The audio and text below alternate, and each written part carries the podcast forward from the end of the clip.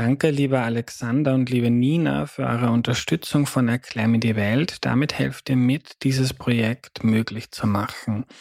Unterstützt den Podcast auf erklärmir.at slash support.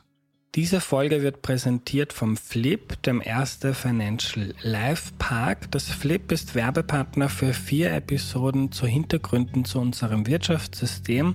Das Flip bietet gleich neben dem Hauptbahnhof Kindern und Jugendlichen Touren zum Thema Geld und finanzielle Kompetenzen an.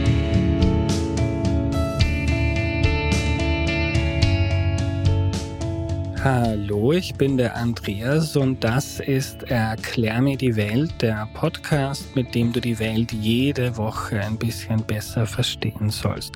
Heute geht es um den Kapitalismus und den erklärt uns Jürgen Kocker. Hallo. Hallo, guten Morgen. Guten Morgen, lieber Jürgen. Danke, dass du mich in, deiner, in deinem schönen Haus in Berlin begrüßt. Kannst du dich zu Beginn noch kurz vorstellen, bitte? Ja, ich heiße Jürgen Kocker. Ich bin Historiker und habe viel über Wirtschafts- und Sozialgeschichte Europas äh, gearbeitet, aber auch in breiten Vergleichen mit anderen Teilen der Welt und habe lange als Professor an der Freien Universität und an anderen Universitäten unterrichtet. Jetzt aber bin ich im Ruhestand und habe Zeit zum Arbeiten. Und zum Interviews machen. Lieber Jürgen, ich würde gern mit dir mal ein bisschen die Menschheitsgeschichte durchgehen zu Beginn. Die Menschheit gibt es ja schon viele hunderttausende Jahre und die meiste Zeit sind da unsere Vorgänger herumgezogen, haben Bären gesammelt, Pflanzen irgendwann haben dann bestimmte von ihnen beschlossen, so jetzt bleiben wir da, jetzt machen wir Landwirtschaft. Dann sind darum kleine Dörfer entstanden, ist dann immer weiter gewachsen, Siedlungen, irgendwann Städte, Staaten, die haben Krieg geführt, Handel betrieben etc. Ich würde gern mit dir mal durchgehen, was alles passiert ist, bis der Kapitalismus aufgepoppt ist. Handel hat es ja schon lange Zeit gegeben. Wo poppt dann der Kapitalismus auf? Weil es so lange Handel gibt, wenn auch immer nur als kleine Insel in einem großen Meer von anderen Tätigkeiten. Du hast schon gesagt, landwirtschaftlich, handwerklich, anderes Meer. Lässt sich so schwer sagen, wann eigentlich Kapitalismus beginnt.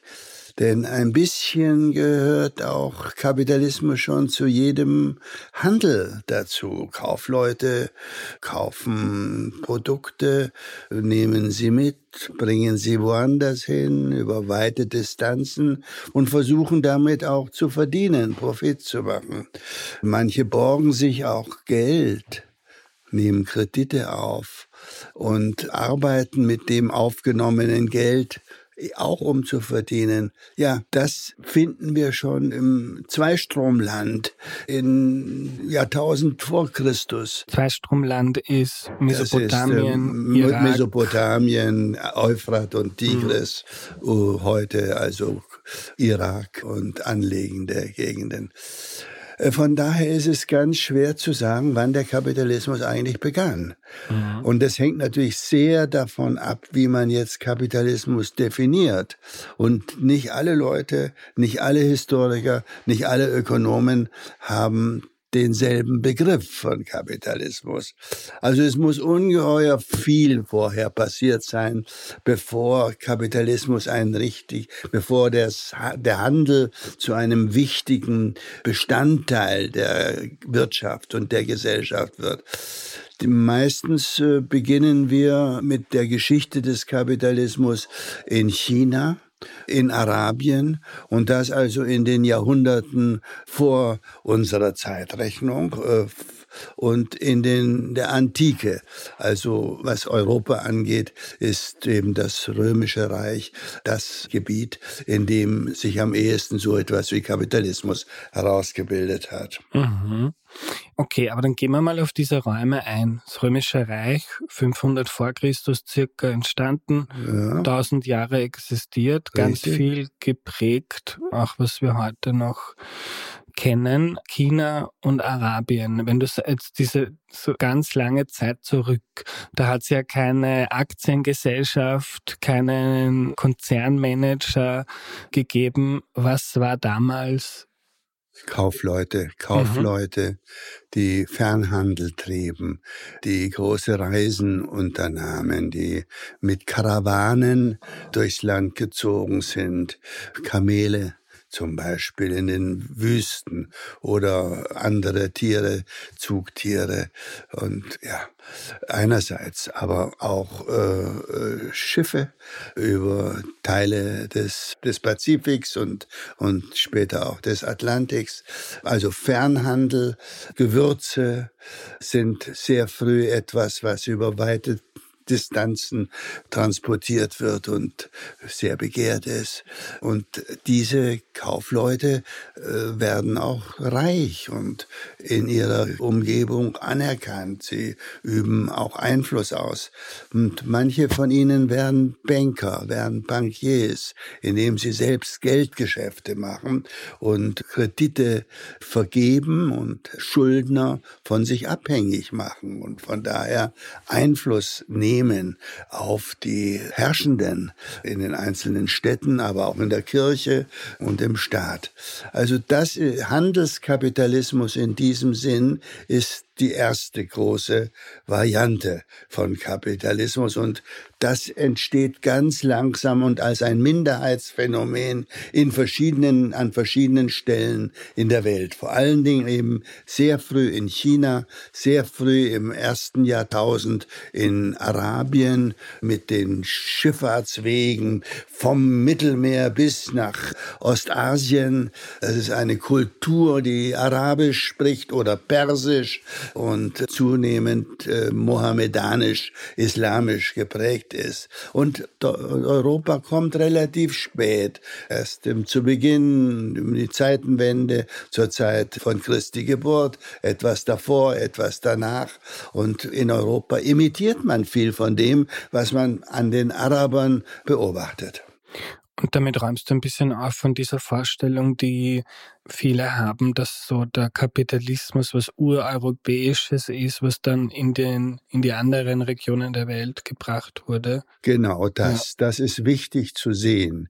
Wir haben sehr sehr lange so auch in der Wissenschaft und im allgemeinen Verständnis einen eurozentrischen Blick gehabt und Europa ist ungeheuer wichtig und eine Quelle von Fortschritt und Kriegen aber andere Teile der Welt, im nördlichen Teil der Welt, sind ebenfalls Quellen von Fortschritt und Wandel. Es ist wichtig, diese globale Perspektive zu haben, denn auch heute hängt ja alles miteinander zusammen. Mhm. Und spannend ist dann, du hast gesagt, so kapitalistische Inseln, wenn man jetzt ans Römische Reich denkt oder danach um 700 ähm, ist ja der Islam begründet worden von Mohammed. Mohammed war der Sohn von einem Kaufmann, fand ich sehr interessant in deinem Buch über Kapitalismus. Und also die kapitalistischen Inseln. Damals war es ja so, es gab dann ähm, Kaufleute, die herumgezogen sind, verdient haben. Manche, die haben Geldgeschäfte gemacht, aber der große Teil der Menschen war nicht kapitalistisch. So ist es. Das ist eine ländliche, landwirtschaftlich geprägte Zeit. Arbeiter auf den Feldern, in den landwirtschaftlichen Betrieben haben keinen Zugang zum Kapitalismus. Die Gesellschaft ist stark beeinflusst durch die Großgrundbesitzer einerseits, durch die Adligen, die die Herrschaft ausüben, auch durch das Militär und die Kleriker die Kaufleute in den entstehenden und wachsenden Städten sind kleine Minderheiten.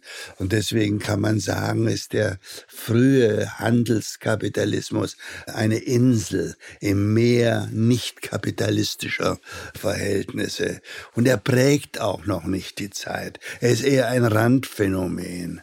Aber er ist wichtig, nicht nur für den Luxusgüterhandel, Gewürze, Schmuck, Gold, als Beispiel, sondern auch für die Versorgung der Menschen im römischen Reich, äh, die großen Stadt Rom äh, versorgt durch Getreide und andere landwirtschaftliche Produkte, die zum Teil aus Nordafrika herangeschafft äh, werden. Und die Versorgung der entstehenden Städte mit landwirtschaftlichen Gütern und damit mit Ernährungsmitteln geht nur mit Handel, mit sich aus ausbreitendem Handel und wir sehen, wie die Kaufleute von auch von einem Land zum anderen reisen, kleine Gemeinschaften unter sich bilden, um sich verteidigen zu können gegen Überfälle. Sicherheit ist kein großes Thema, ist ein großes Thema damals, aber es wird, es gibt kaum nicht starke Staaten, die für Ordnung sorgen könnten. Und von daher nehmen beispielsweise im Mittelalter die deutschen Kaufleute, die sich in der Hanse zusammenschließen, selber die Funktionen wahr, die später von Behörden und Staaten wahrgenommen werden. Also Kaufleute sind eine Minderheit, Handelskapitalismus ist ein Minderheitsphänomen, aber ausstrahlend strahlend, immer wichtiger werdend über die Jahrhunderte und auch gerade im Mittelalter. Mhm. Und werfen wir mal kurz einen Blick weg von dieser Insel zur großen Mehrheit der, der Menschen und Strukturen, die es damals gab. Also in China, Arabien, in Europa. Wenn du hast jetzt gesagt, da gibt es einen Großgrundbesitzer und da arbeiten Leute. Die müssen auch für den arbeiten, damit sie irgendwie überleben können. Wo ist jetzt die Unterscheidung dazu, dass das dann irgendwann Teil eines kapitalistischen Systems ist und wie war das vorher? Wir haben ein sehr hohes Maß an Selbstversorgung. Ländliche Gesellschaften sind dadurch geprägt, dass ein großer Teil des Verbrauchs einer Familie oder eines Hauses durch äh, Güter geschieht, die selbst oder in der engsten Umgebung hergestellt worden sind, sodass also kein Vorgang des Kaufens und Verkaufens notwendig ist und damit auch kein Marktvorgang zu beobachten ist. Und insofern das fehlt, was wirklich zum Kapitalismus gehört, nämlich Markt wirtschaftliche Beziehungen, Tausch, Geldwirtschaft und damit zusammenhängende Arbeitsteilung und Ungleichheit.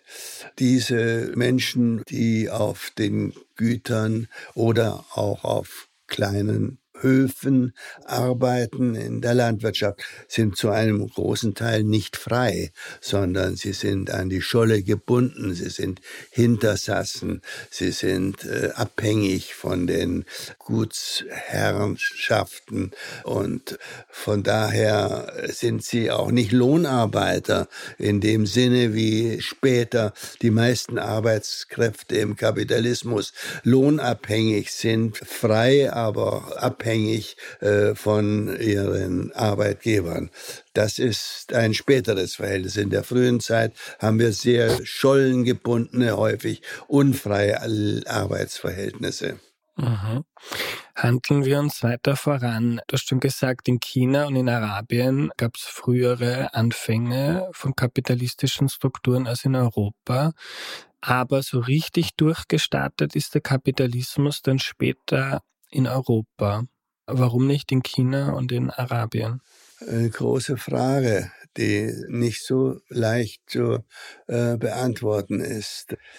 Wir haben in äh, Europa dann in dem der mittelalterlichen Zeit, also sagen wir mal vom 5. Jahrhundert bis zum 15. Jahrhundert, immer mehr äh, Handelskapitalismus, Fernhandel, Einzelhandel, Kaufleute.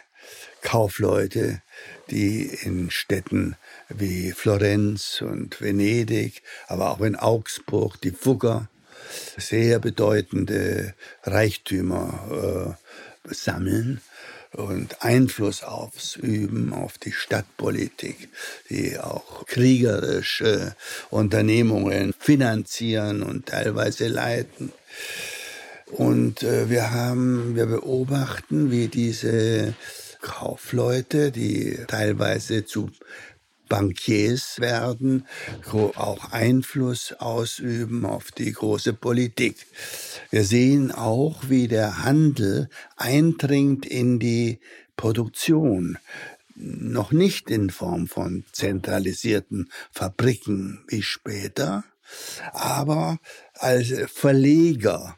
Äh, Kaufleute werden Verleger, indem sie Rohmaterial, sagen wir mal Spinnstoffe, an Handwerker verteilen, die bei sich zu Hause arbeiten, um dann die Produkte abzuholen und inter, überregional verkaufen, sodass sich eine merkwürdige Mischung zwischen handwerklicher Heimarbeit einerseits, besonders im Textilbereich, und andererseits marktbezogener Verteilung, Kapitalismus also herausbildet.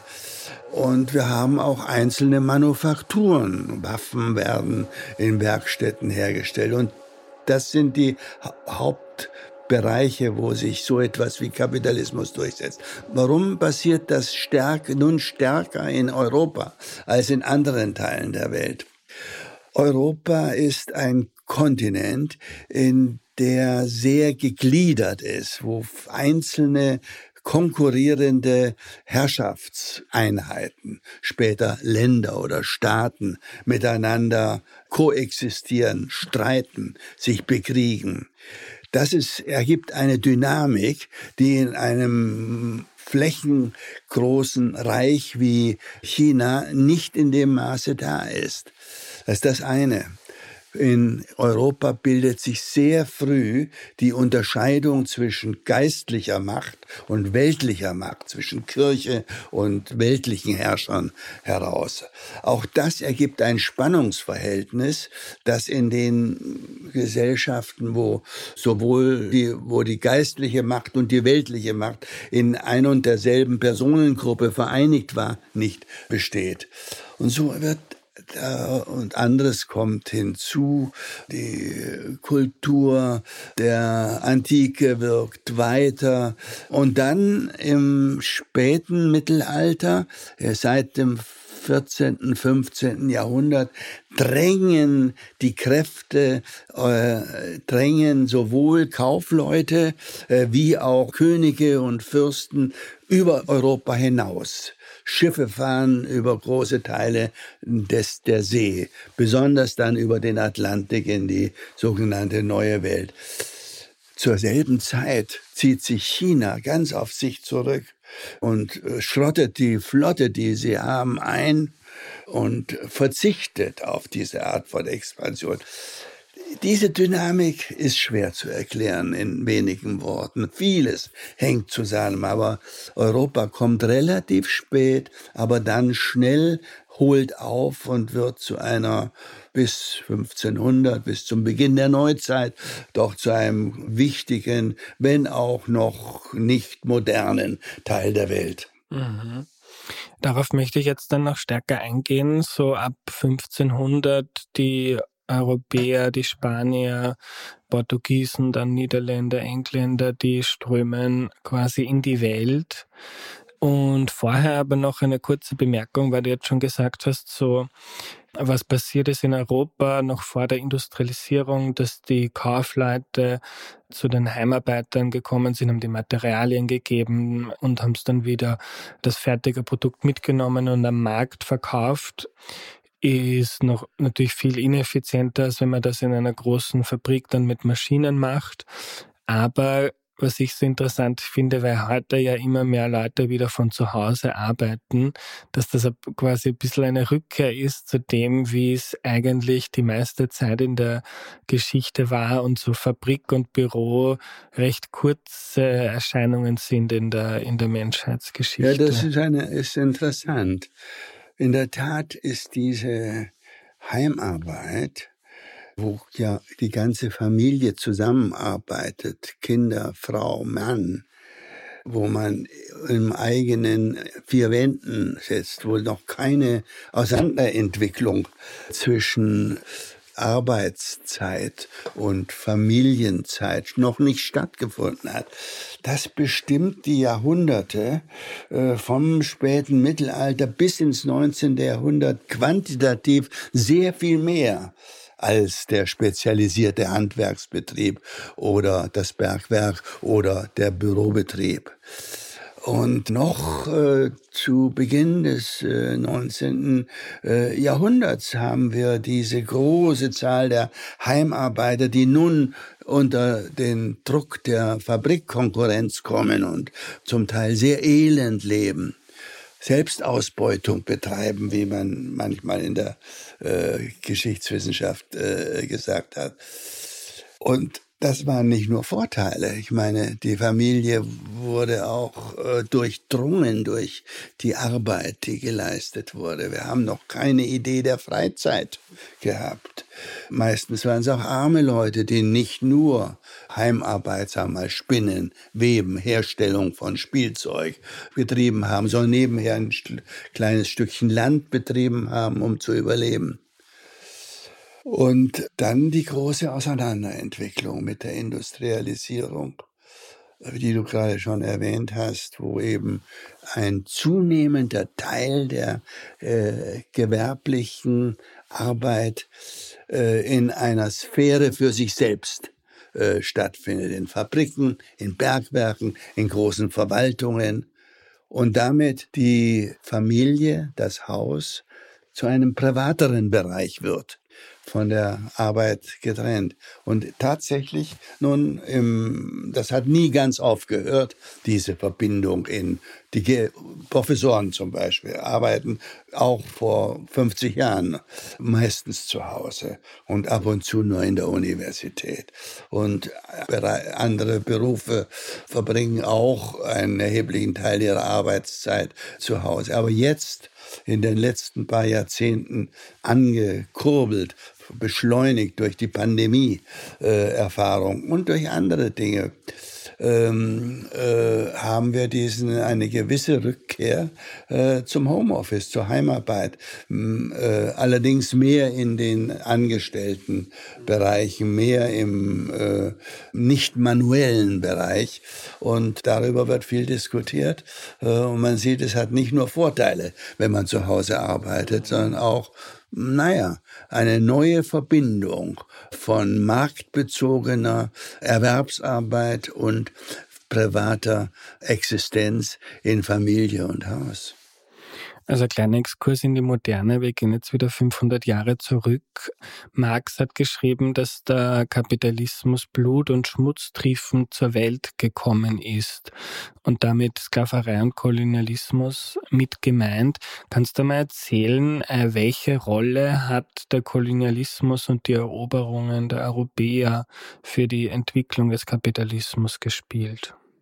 Ja, das ist jetzt die Zeit, so seit dem ja, seit Kolumbus, seit der sogenannten Entdeckung äh, der neuen Welt, das ist ja sehr der Blick aus Europa, äh, der sich in einem Wort wie Entdeckung äh, ausdrückt. Das ist die Zeit um 1500 und ab dem 16. Jahrhundert bis ins 20. Jahrhundert beobachten wir diese Expansion europäischer Länder und Völker in die Welt über den Atlantik hinweg in die Amerika, amerikanischen Kontinent, Südamerika, an das Nordamerika aber auch ums Kap der guten Hoffnung herum, um die Südspitze Afrikas herum, nach Osten, über den Indischen Ozean, nach Indien, äh, nach Japan und China, die nicht voll kolonisiert werden. Diese aber andere, aber Indien von sehr bald dann äh, insbesondere von den Engländern kolonisiert wird. Dabei spielen sehr viel mehr die Westeuropäer eine Rolle als die Osteuropäer und auch für Deutschland, auch für die deutschen Länder ist diese Aus, dieses Ausgreifen in die Welt nicht die zentrale historische Erfahrung, aber wohl für Franzosen, für Engländer, für Holländer, für Portugiesen, Spanier und andere. Dieses Ausgreifen in andere Teile der Welt, hat verschiedene äh, Triebkräfte. Es ist die, die, die Suche, die Suche von Königen und Fürsten, von Regierungen und Eliten, ihre Macht zu vermehren. Es ist zum anderen die Mission. Die Ausbreitung des Christentums durch Missionare ist eine zweite Triebkraft dieses Expandieren in die Welt. Aber die Suche nach Gold, die Suche nach Reichtum, äh, die Ausbeutung fremder Länder zu ökonomischen Zwecken ist von Anfang an eine ganz zentrale Triebkraft. Und die großen Konquistadoren, die Entdecker, die Kapitäne, die auf ihren Schiffs ihren kleinen Flotten ihren, mit ihren Schiffen nach südliche Amerika oder nach, nach Indien fahren, sind auch sowas gleichzeitig wie Abenteuerkapitalisten. Und dann baut man ja in diesen, in einigen dieser neu entdeckten, neu beeinflussten, eroberten Gebieten Plantagen. Plantagen, wo äh, Gewürze, wo Zucker, äh, Reis äh, und andere Stapelgüter hergestellt werden und das sind kapitalistische Unternehmen. Zentralisierte, noch ohne Maschinen oder weitgehend ohne Maschinen arbeitende Großbetriebe, in die Kapital investiert worden ist. Kapital, welches sich zu verzinsen hat, also zu einem mm, Profit führt.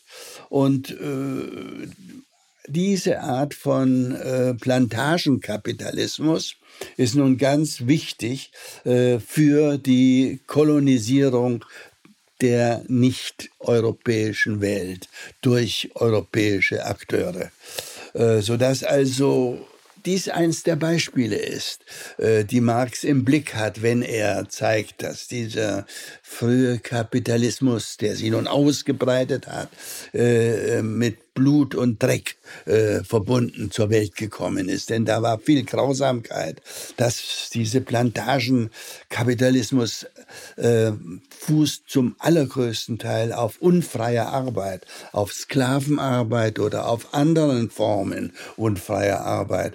Und äh, Massen von äh, Afrikanern werden äh, in diesem Zug des, der Kolonisierung und des Aufbaus der Plantagenwirtschaft in äh, Amerika und in Indien äh, verpflanzt, schrecklichen Bedingungen transportiert und unfrei äh, ausgebeutet.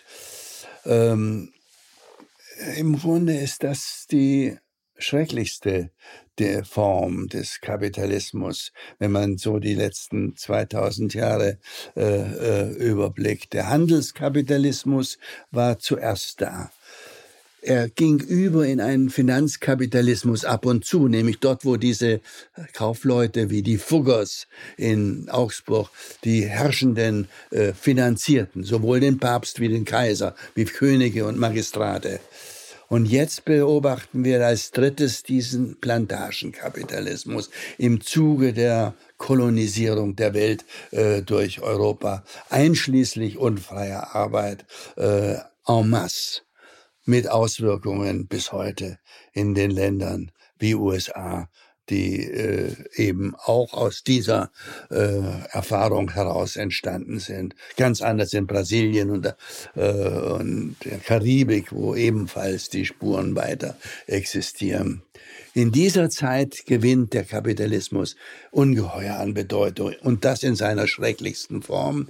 Aber das bedeutet Reichtum für Amsterdam, für äh, London, äh, für Manchester, äh, für Liverpool.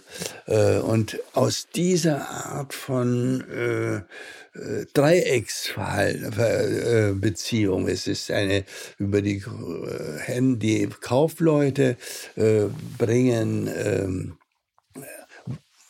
fertiggestellte Waren, also Tücher, äh, Werkzeuge äh, aus Europa nach Amerika.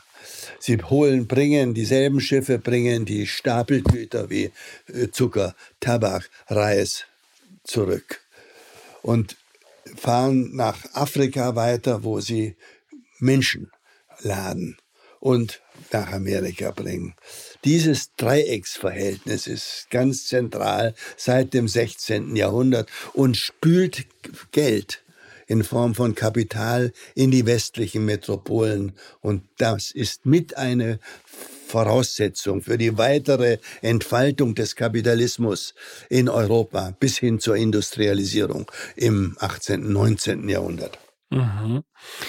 Es gibt ja in der Geschichtswissenschaft auch große Debatten, welche Rolle der Kolonialismus jetzt für die Entwicklung des Kapitalismus gespielt hat, ob er denn eine entscheidende war, warum zum Beispiel China sich nicht so wirtschaftlich entwickelt hat, aber Europa sehr wohl. Und gibt es aber auch viele andere Faktoren, wie zum Beispiel hohe Alphabetisierungsgrade in westeuropäischen Ländern, hohe Urbanisierung, schon früh auch bestimmte Formen der, der Kultur, ähm, so Clubs, Societies, in England. Wie siehst du das? So, hättest, ist das eine, eine, eine Frage, die man beantworten kann als Historiker? Hätte es den Kapitalismus in der Form auch gegeben wie heute ohne den Kolonialismus?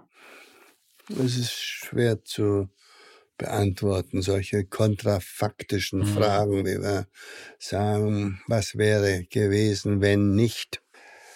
Ich meine, wir beobachten, dass die kapitalistischsten Länder, die übrigens gleichzeitig die verfassungsgeschichtlich freiesten Länder waren, nämlich die Niederlande und England, die äh, sich dadurch auszeichnen, dass sie früh intensiv an der Kolonisierung teilgenommen haben, als Kolonisatoren Einfluss auf andere Teile der Welt, auch kriegerischen Einfluss, auch Unterdrückung, Ausbeutung wahrgenommen haben.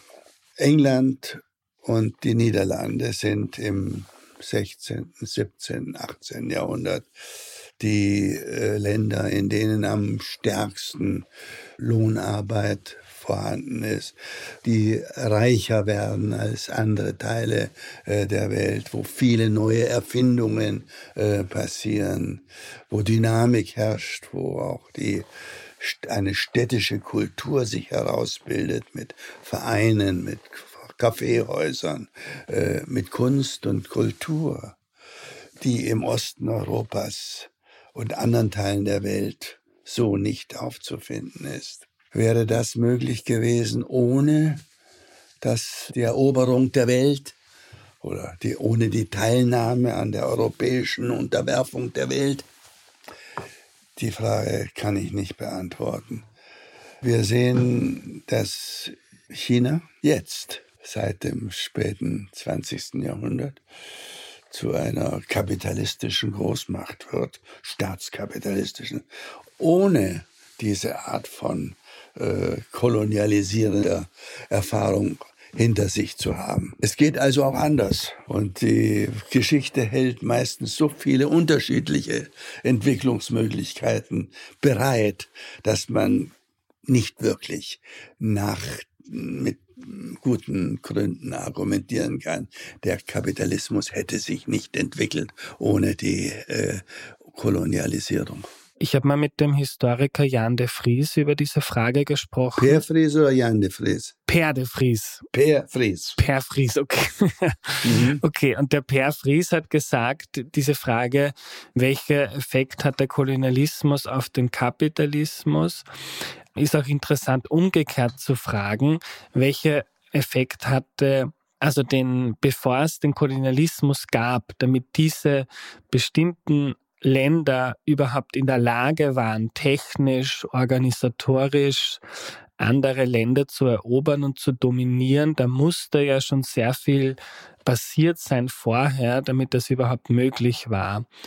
Also das war so sein Zugang. Ja, also ich meine, die äh, Waffentechnik ist entscheidend gewesen. Die äh, Portugiesen und Spanier, die die Araber vertrieben haben auf den Handelswegen von Europa nach Ostindien, die haben, sind mit Gewalt da eingedrungen. Die hatten Schussschieß, die hatten Munition, die hatten Gewehre, die hatten Kanonen, mit denen sie ungeheuer überlegen waren, ihren Gegnern, Konkurrenten. Und sie haben es ausgenützt. Der Kapitalismus, das ist nicht Kapitalismus, das ist äh, äh, Gewalt. Gewalt und Kapitalismus aber gingen häufig in der Geschichte Hand in Hand und zusammen. Aber da muss etwas vorausgegangen sein. Die Erfindung von Sch Schusswaffen, die äh, Dynamitbenutzung, äh, kriegerische Techniken, äh, die man in diesem Europa, welches lange der kriegerischste Kontinent auf der Welt war, angesichts der Vielfalt politischer Einheiten, die miteinander konkurrierten. Nationalstaaten entstehen im Krieg miteinander das geht voraus.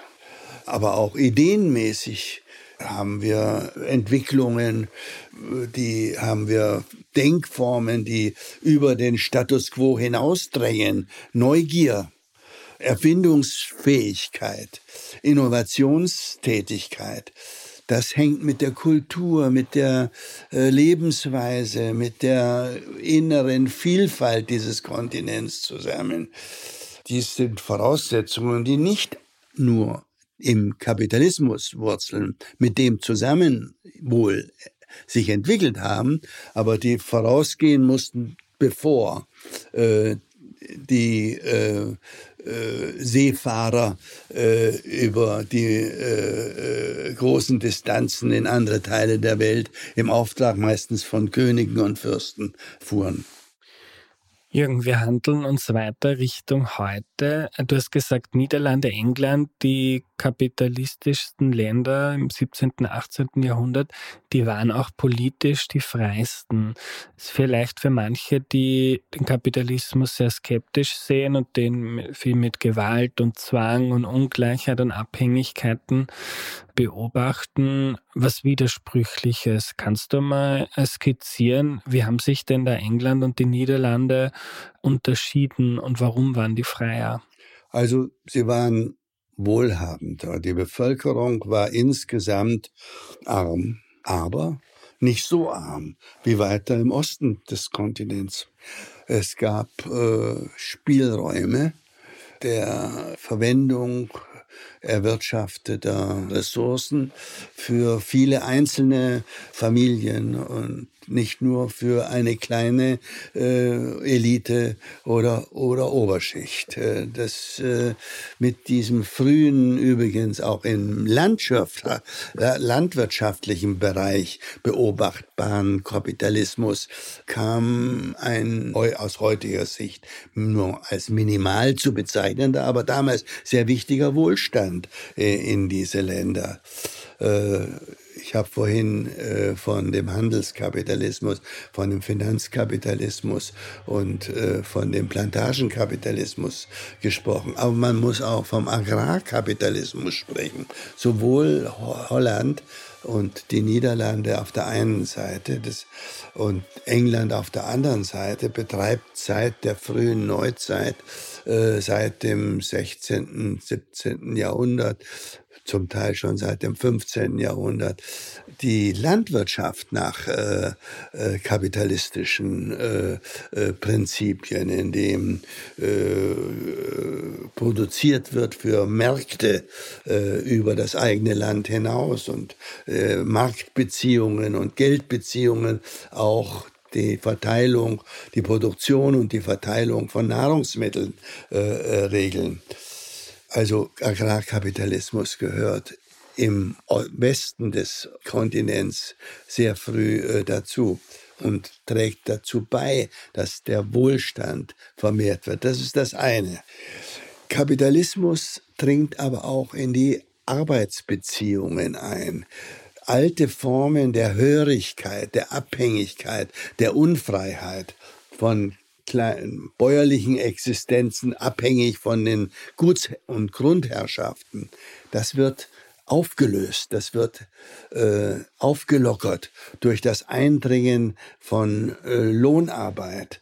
Äh, und von daher ergibt sich zwar neue Formen von Abhängigkeit der Arbeitenden von den Arbeit Gebern und äh, Herrschenden, aber gleichzeitig auch neue Formen der Freiheit. Äh, man ist, man kann wandern, man ist bei der Familiengründung, bei der Eheschließung nicht mehr auf die, äh, das, äh, die, auf die Zustimmung äh, der Grundherrschaft angewiesen, sondern wird auf diesem Gebiet äh, freier. Man, es gibt mehr Wanderungen, ähm, und das trägt zu einer Modernisierung der Lebensverhältnisse, auch im Sinne zunehmender Freiheit äh, äh, bei.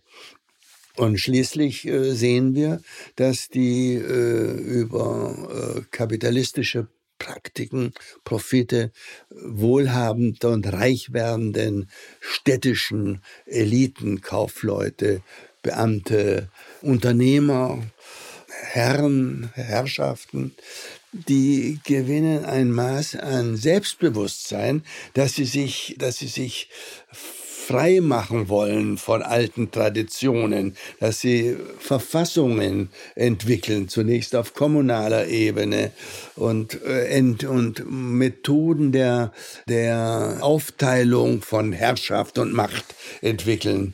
Und es ist kein Zufall, dass die Ideen der Menschenrechte, Ver Verfassungsprinzipien äh, in diesem Teil der Welt am ehesten hervorgehen im Zusammenwirken von wirtschaftlichen Erfolgen einerseits und äh, Ideenproduktion in Universitäten und äh, in Clubs und Vereinen andererseits. Also Kapitalismus ist äh, in diesem Teil der Welt ein Teil von einem sich verändernden Gesamtgefüge, in dem eben auch die Idee einer Verfass eines Verfassungsstaates und der Repräsentation äh, und der Freiheit äh, ähm, gedeihen kann. Und das finde ich so spannend am Kapitalismus, weil er auch so widersprüchlich und vielseitig ist, weil er jetzt in diesen Ländern, in Niederlanden, England, Menschenrechte entstehen, Verfassungen, auch die ersten Demokratien, äh, die Menschen freier und wohlhabender werden. Und gleichzeitig diese Länder oder der Kapitalismus, der das mit ermöglicht, aber auch ganz viele Länder im Plantagenkapitalismus in extreme Unfreiheit, Abhängigkeit, Abhängigkeit, Gewalt führt. Diese Vielfalt und in der Tat Widersprüchlichkeit und Ambivalenz und Polyvalenz, also das ist in der Tat ungeheuer äh, spannend. Und wir haben eine enge Verbindung zwischen Durchsetzung, zwischen der Durchsetzung des Kapitalismus und Gewalt. Immer wieder. Besonders in dieser Zeit der Kolonialisierung. Aber gleichzeitig haben wir eine enge Verbindung zwischen Aufbau des Kapitalismus und Ideen und Erfindungen und äh, äh, Utopien der Freiheit und der Menschenwürde und äh, es ist äh, dann eine spannende Arbeit für Historiker, diese Dinge nebeneinander und ihr Miteinander zu, zu erforschen. Und in der Tat ist das vielleicht eine der fundamentalsten Sachen, die man über den Kapitalismus sagen kann. Er hat langfristig ungeheure Fortschritte gebracht, auch im Leben der breiten Bevölkerung.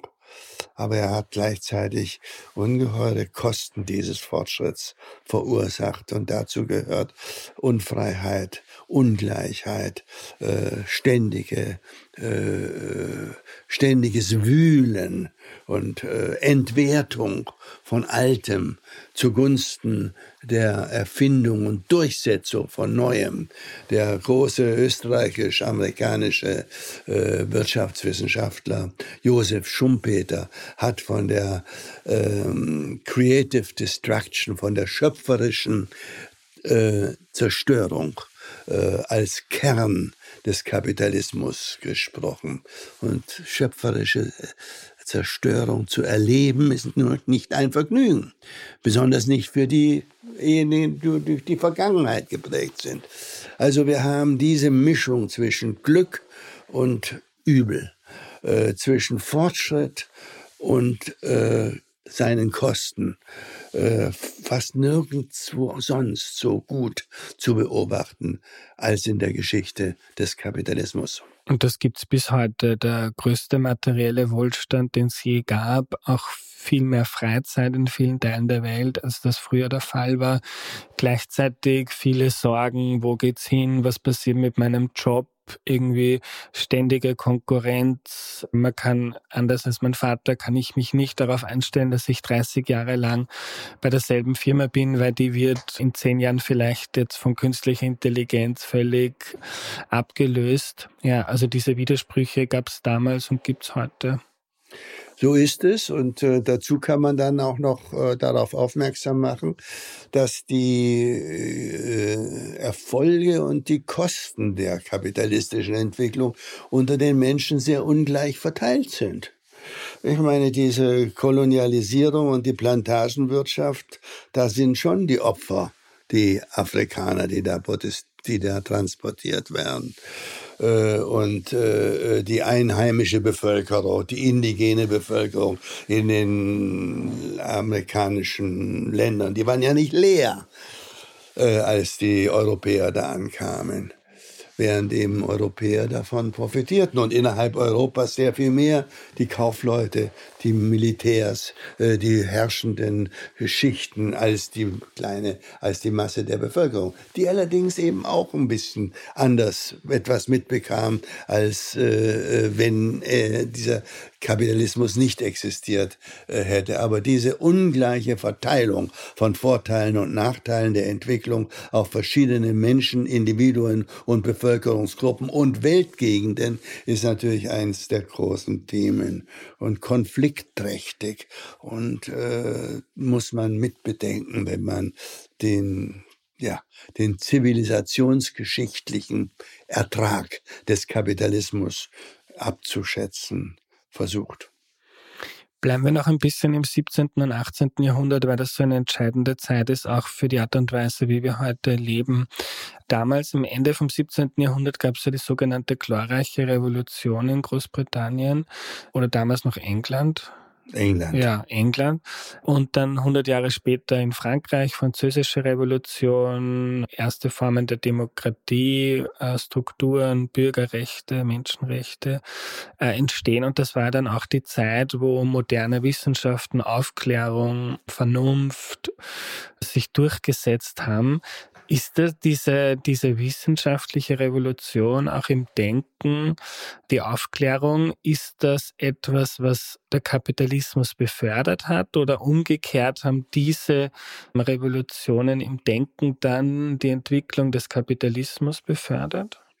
Was also auch ein ganz vielfältiges Verhältnis äh, zwischen wirtschaftlicher Entwicklung, äh, äh, politischer Entwicklung und äh, Entwicklung der Ideen einschließlich Aufklärung. Aber was man sagen kann, ist, dass Aufklärer wie Adam Smith oder auch wie Montesquieu oder wie Ferguson, der Schotte, ein sehr prinzipiell positives Bild vom Kapitalismus, den sie noch nicht so nannten, man von Commercial Society hatten. Eigentlich hat der Handel, der, das Verdienen, das Profitmachen, das Tauschen im Mittelalter keinen guten, kein gutes Image. Nach kirchlich-christlicher Sicht geht eher ein Kamel durch ein Nadelöhr als ein Reicher in den Himmel.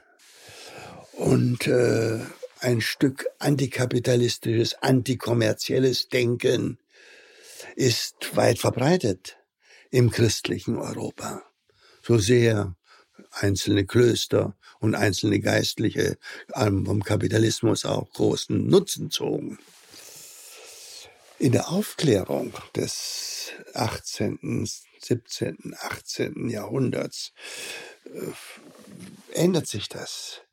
Ist diese christlich getönte Verachtung des äh, kommerziellen Betriebs rückläufig und Leute wie Adam Smith, Aufklärer, loben es, dass äh, Menschen ihren eigenen Interessen folgen und dabei vernünftig miteinander kooperieren, statt Kriege zu führen und abergläubisch zu sein, äh, versuchen sie Wohlstand zu vermehren. Durch Wahrnehmung der eigenen Interessen dienen sie der Allgemeinheit. So eine Denkfigur in dieser Zeit, die durch aufklärerisches Denken mitgeprägt äh, wird. Insofern trägt die Aufklärung zu einer Legitimierung kapitalistischer Praktiken, die viel älter sind, bei. Das ist das eine. Das andere ist, dass dieses äh, sich zunehmende Verlassen auf menschliche Vernunft, auch auf menschliche Erfindungen, auf Wissenschaft, trägt dazu bei, neue gewerbliche Erfindungen zu machen. Dampfmaschine als großes Beispiel. Und damit entsteht eine neue Technik, auch Maschinen anderer Art, Werkzeuge anderer Art, neue Verkehrsmittel bis hin bald zur Eisenbahn. Damit wird eine technologische Entwicklung über Wissenschaft und Aufklärungsdenken beschleunigt, die ihrerseits nun den Kapitalismus verändert und zum ersten Mal in dieser langen Geschichte des Kapitalismus Industriekapitalismus entstehen lässt. Die Fabriken, die Eisenbahnen, die Brücken, die die, Landschaft, die, die, die die Landschaft verändern und Lohnarbeit als ein Massenphänomen. Und das ist die Zeit, vom 18. zum 19. Jahrhundert in England und dann im 19. Jahrhundert im europäischen, auf dem europäischen Kontinent und in Nordamerika und am Ende des 19. Jahrhunderts auch in Japan und dann im 20. Jahrhundert sich in andere Teile der Welt ausbreiten. Das ist die Zeit, wo der Kapitalismus zum ersten Mal diesen Namen bekommt. Bis dahin haben wir das, was wir heute diskutiert haben, nicht als Kapitalismus bezeichnet, sondern als Handel, als äh, äh Commercial Society, also äh, äh kommerzielle Gesellschaft und anders. Äh, jetzt aber, Mitte des 19. Jahrhunderts, kommt der Begriff Kapitalismus auf. Und zwar vor allem äh, motiviert und gespeist durch die Erfahrung des Industriekapitalismus. Für Karl Marx, der da um 1850 herum schreibt, Kommunistisches Manifest 1848 äh, und dann vor allen Dingen die 50er, 60er Jahre, da ist, da ist die große Erfahrung dieses Industriekapitalismus, diese Fabriken, diese Ausbeutung, die man so sieht, massenhafte Arbeiter, die hineinströmen durch das Fabriktor, wenn die Pfeife ertönt, müssen sie da sein äh, und am Abend wieder raus und äh, die was beobachten, Leute wie Friedrich Engels und Marx und sind empört aber auch positiv beeindruckt, sehen wiederum diese Mischung von Ausbeutung und Fortschritt und schreiben darüber die klassischen Bücher. Und der Industriekapitalismus wird jetzt für eine ganze Weile zu der Leit zu dem Leitsektor des Kapitalismus, obwohl Handelskapitalismus, Agrarkapitalismus weiter laufen und allmählich auch und immer noch der Plantagenkapitalismus existiert, bevor er dann ein Stück weit im 20., im späten 19. Jahrhundert durch Verbot der Sklavenarbeit äh, verändert und reduziert wird. Mhm. Und da sieht man auch wieder diese Widersprüche oder diese Ambivalenz des Kapitalismus auch bei der Industrialisierung, weil wahnsinnige Fortschritte erzielt wurden. Also der Wohlstand ist explodiert. Ähm, Aber sehr ungleich verteilt, ja. sehr ungleich verteilt. Und auch in den ersten Jahrzehnten unfassbare Ausbeutung, ähm, extreme Disziplinierung, mhm. sehr lange Arbeitstage. Ja, also der Kapitalismus, den, auf den kann man nie schwarz oder weiß schauen. Nein. Der ist ganz bunt. Und in der Frühzeit kommt natürlich jetzt, was die Geschichte der Not und des Elends angeht, zweierlei zusammen. Einerseits haben wir traditionelle Formen der Not, Hungersnöte angesichts ausfallender Ernten. Äh, äh, Elend und Not als Folge von Kriegen eine zunehmende Bevölkerungszahl, wo die Entwicklung der wirtschaftlichen Versorgung nicht im selben Maße wächst. Das ist vor der Industrialisierung. Das ist die Zeit, wo ein englischer Pfarrer und Wissenschaftler Malthus prognostiziert hat, dass die Bevölkerung immer schneller wachsen würde, als die Mittel zu ihrer Versorgung mitwachsen würden. Und er hat Katastrophen vorausgesagt, wenn nicht die Bevölkerungszunahme gestoppt würde. Und er hat bestimmte Mittel, Heiratsverbote und dergleichen empfohlen. Um 1800. Äh, und das ist die alte Not, sagen wir mal. Die neue Not kommt dazu jetzt mit diesen neuen Arbeitsformen, diese Fabriken, die ihrerseits Konkurrenz machen dem, den Heimarbeitern die schlesischen Weber 1844, die von dem äh, Dichter Gerhard Hauptmann zu einem schwer einflussreichen Theaterstück äh, gemacht worden sind. Das waren Heimarbeiter, die unter der Konkurrenz der entstehenden Fabrikindustrie verloren waren und wandern mussten oder ihre Existenz verloren. Das war das Zentrum der Not und da sieht man die Verbindung zwischen alter Not, die ich kurz skizziert habe, und den neuen äh, Stressfaktoren, die da aufkommen mit der äh, Fabrikindustrie. Und die ist natürlich noch nicht reguliert. Erst seit den 1850er Jahren beginnt man Kinderarbeit zu verbieten in Preußen. Äh, erst seit den 60er Jahren gibt es bestimmte Formen der Versicherung. Erst seit den 80er Jahren unter Bismarck entsteht eine moderne Sozialversicherung äh, mit äh, Altersvorsorge äh, und Pensionsversicherung, Unfallversicherung und Krankenversicherung. Äh, diese sozialstaatliche äh, Bändigung der Not, die durch die frühe Industrialisierung erstmal verschärft worden ist, die passiert nicht sofort, sondern erst nach ein paar Jahrzehnten und jetzt von Land zu Land sehr verschieden. Aber wir sehen, dass ungefähr seit den 1850er Jahren in unserem Teil Europas, in Deutschland und Österreich, äh, Habsburger Monarchie, Westen, westlicher Teil der Habsburger Monarchie, wir haben, beobachten eine Zunahme der Reallöhne. Seit der Mitte des 19. Jahrhunderts der Tiefpunkt der Not waren die, die hungrigen 1840er Jahre. Da war auch die Revolution von 48, 49 und das hing zusammen.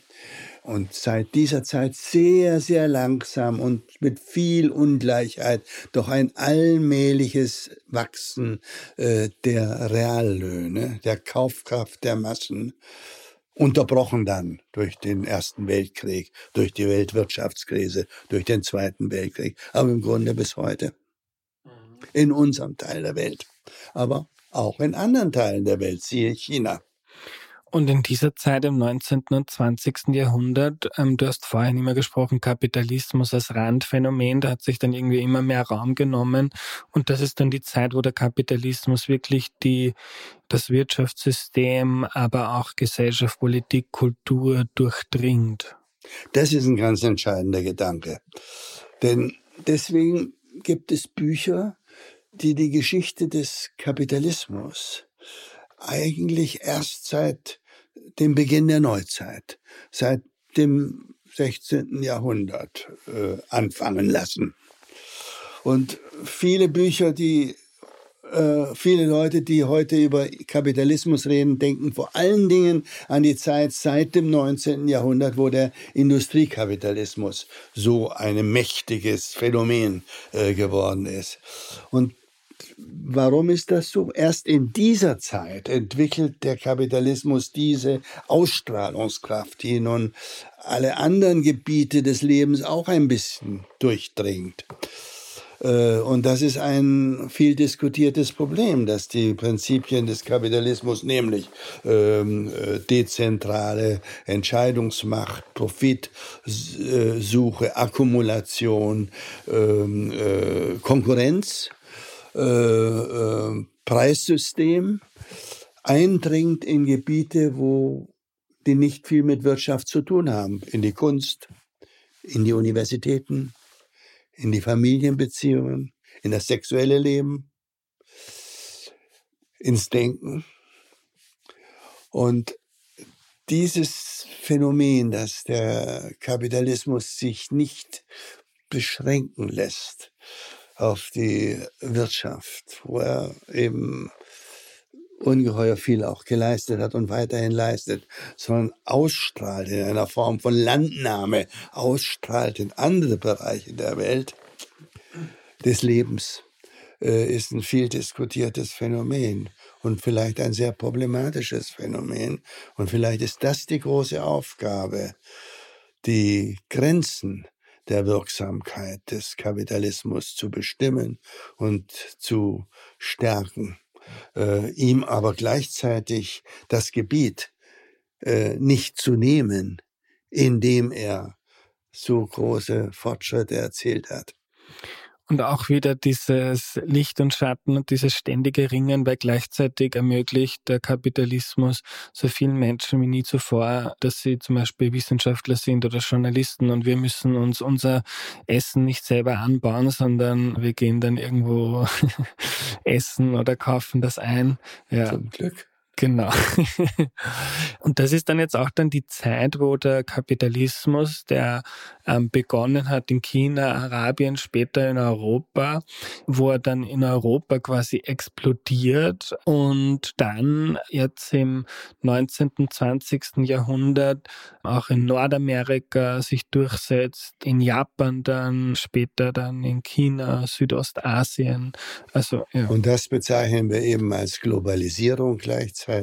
Wir haben einen Fortschritt, der einen allmählichen Fortschritt der Globalisierung schon im ganzen, also immer mal wieder und deutlich im 19. Jahrhundert und beschleunigt im späten 19. Jahrhundert, wenn man unter Globalisierung die zunehmende Interdependenz, die zunehmende Wechselverhältnisse zwischen verschiedenen Teilen der Welt sieht. Also man kann ihn messen durch die Zunahme des Anteils des Sozialprodukts, der exportiert wird äh, ist eine Messzahl.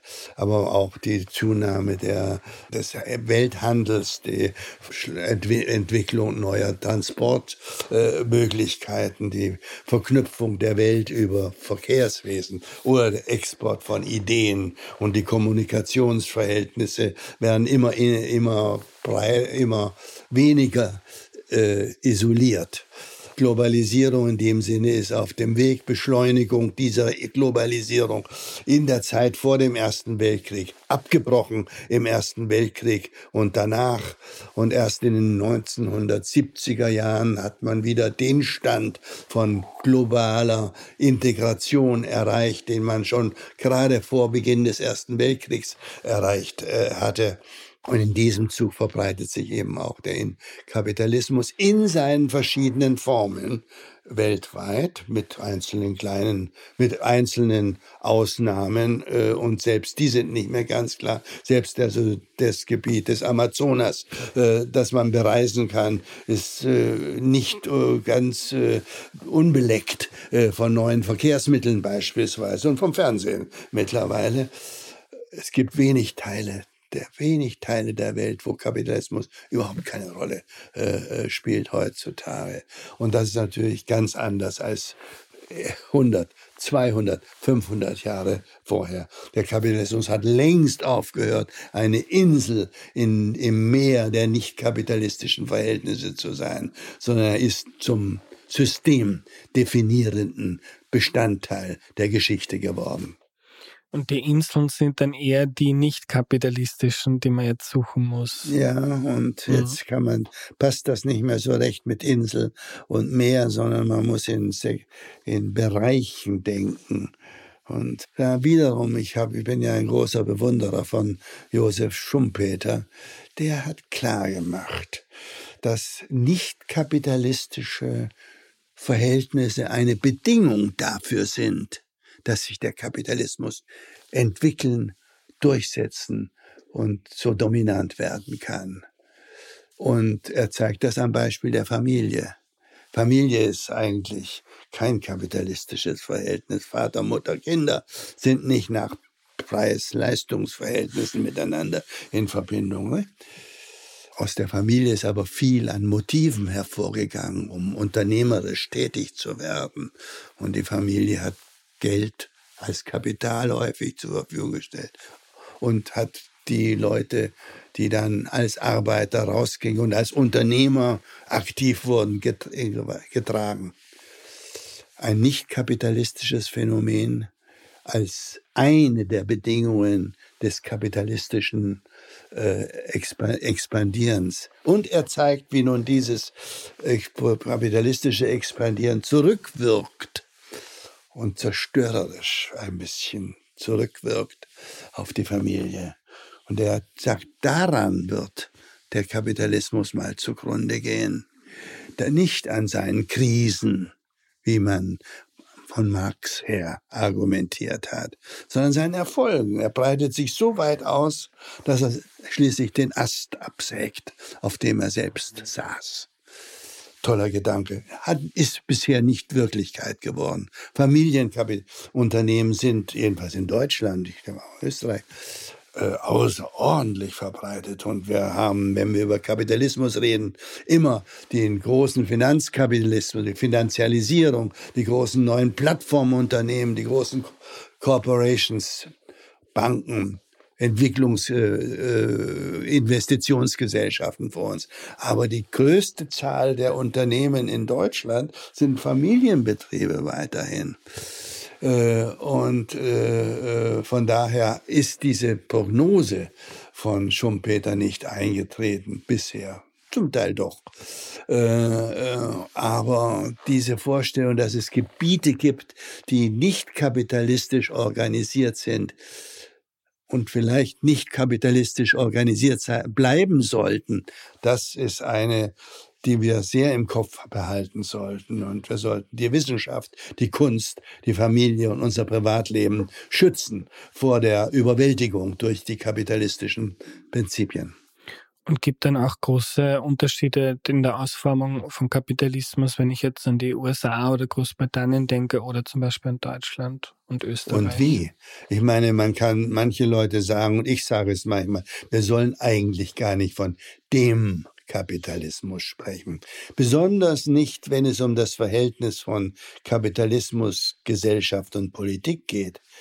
Überlegen Sie mal, Skandinavien, Norwegen, Schweden sind kapitalistische Wirtschaften. China auch. USA auch. Und wir auch in Deutschland. Wie unterschiedlich die gesellschaftlich-politischen Verhältnisse sind. Kapitalismus floriert in ganz unterschiedlichen Gesellschafts- und Politiksystemen. Äh, was ja auch ein enttäuschendes äh, Phänomen ist. Denn wir haben doch lange gehofft, dass diese übrigens mit politischen Mitteln hergestellte Hinwendung zum Kapitalismus in China seit den 1980er Jahren dazu führen würde, dass auch dort eine liberalere Gesellschaft und eine demokratischere Politik entstehen würde. Bisher nicht. Also man muss sich mit diesem Gedanken abfinden. Das heißt aber auch, dass wenn politisch etwas schief geht in unseren Ländern, weil die Demokratie in Krise gerät und neue Krisen auftauchen, auch was die Umwelt angeht, man darf das nicht dem Kapitalismus zur Last legen und ihm die Schuld geben. Es kommt darauf an, was Gemeinwesen mit diesem Kapitalismus machen, was sie aus ihm herausholen, wie sie ihn einbetten. Die Verantwortung ist nicht auf den Kapitalismus abzuschieben und nicht primär auf die kapitalistischen Akteure, sondern auf die Akteure in unserer Gesellschaft und Politik, zu denen wir auch gehören. Es gibt ja diesen Ausspruch, dass die Demokratie ein schlechtes politisches System ist, aber mit Abstand das Beste, das wir kennen. Ist das mit dem Kapitalismus ähnlich? Ja, aber er lässt sich verändern. Und es gibt eben die verschiedensten Kapitalismen. Und den Gedanken nach vorn zu stellen, scheint mir wichtig. Ob's, ich sehe nicht die radikale Alternative zum Kapitalismus. Das, was probiert worden ist, ist gescheitert äh, mit dem äh, Staatssozialismus, äh, Kommunismus äh, zwischen 1917 und 1991 äh, um die Sowjetunion äh, herum. Ist gescheitert, sowohl ist dieses System ökonomisch weniger leistungskräftig, viel weniger leistungskräftig gewesen. Und man kann zeigen, warum. Es hat aber auch weniger Freiheit und weniger, weniger Menschlichkeit äh, geboten. Auch andere Alternativen sind bisher, aber da würde ich vorsichtiger sein, genossenschaftliche Elemente, äh, neue Formen des partnerschaftlichen Wirtschaftens da mag etwas Neues möglich werden. Auch besonders natürlich auch mit den neuen Kommunikationsmitteln, Digitalisierung. Was weiß ich, was die KI auf diesem Gebiet auch noch zu bieten haben wird. Da könnte sich was verändern. Weniger abhängig vom Preissystem, weniger abhängig von Konkurrenz, obwohl zu sehen ist das noch nicht. Aber im Großen und Ganzen denke ich, ist es interessanter, die verschiedenen Varianten von Kapitalismus miteinander zu vergleichen und daraus zu lernen für eine bessere Zukunft als danach zu fragen, wodurch wollen wir den Kapitalismus ersetzen. Das ist bisher jedenfalls schief. Ende des Kapitalismus ist meines Erachtens nicht absehbar. Obwohl wir ständig vom Spätkapitalismus reden, so als ob wir so kurz vorm Ende wären. Aber das ist das, das vom Ende des Kapitalismus wird geredet, seit man vom Kapitalismus redet. Und das fand ich so spannend an deinem Buch. Erstens einmal, dass der Kapitalismus, der Begriff eigentlich als Kritik am System entstanden ist und dass den Kapitalismus schon viel länger gibt als den Namen dafür eigentlich und dann auch diese Komplexität wegzukommen von Schwarz und Weiß. Es gibt verschiedene Ausformungen und dann gab es die Aufklärer wie Adam Smith, die gebrochen haben mit diesem kapitalismuskritischen christlichen Soziallehre, die gezeigt haben, dass Handel, Tausch, Profit auch was Zivilisierendes hat, was die allgemeinen Interessen beförderndes, aber die dann auch blinde Flecken hatten, weniger, zu wenig geschaut haben auf Ungleichheit, nicht berücksichtigt haben, welchen Zwangs- und Gewaltcharakter es auch gab bei der Durchsetzung des Kapitalismus. Dann auch in England zum Beispiel die Enteignung vieler Grundbesitzer, Kleinbauern oder die Allmende, die abgeschafft worden ist dafür, dass der Privatbesitz gab und gleichzeitig aber auch dann die großen Kritiker auf linker Seite, die einiges Richtiges analysiert haben, teilweise die, die Entfremdung, die Ausbeutung, die Ungleichheiten, aber die, die großen Freiheiten, die auch mit der kapitalistischen Entwicklung gewonnen wurden, dann zu wenig betrachtet haben. Also wer eine einfache Meinung und schnelle Meinung zum Kapitalismus hat, der hat meistens keine besonders reflektierte und ist ein sehr buntes Phänomen mit viel Licht und Schatten. So ist es.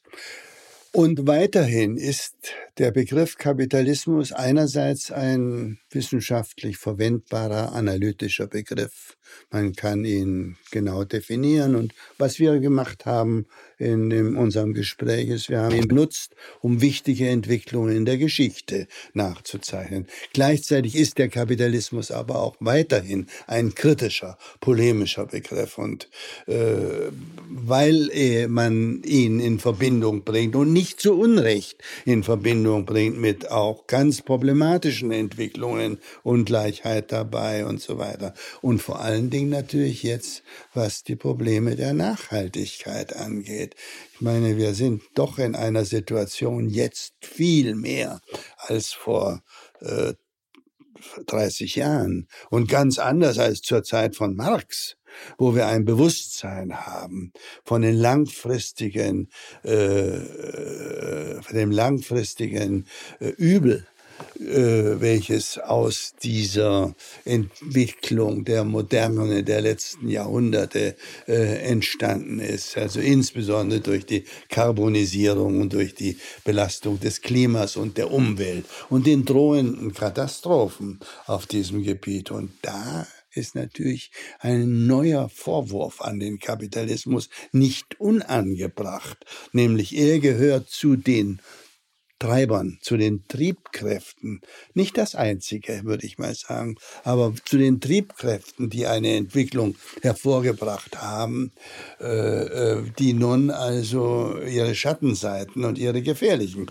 äh, Schattenseiten äh, zeigt. Und hier entsteht eine neue Variante von interessanter Kapitalismuskritik. Denn manche Leute sagen, mit Kapitalismus werden wir dieses Problem nie lösen. Es gibt andere, zu denen ich gehöre, wir werden dieses Problem ohne Kapitalismus nicht lösen können.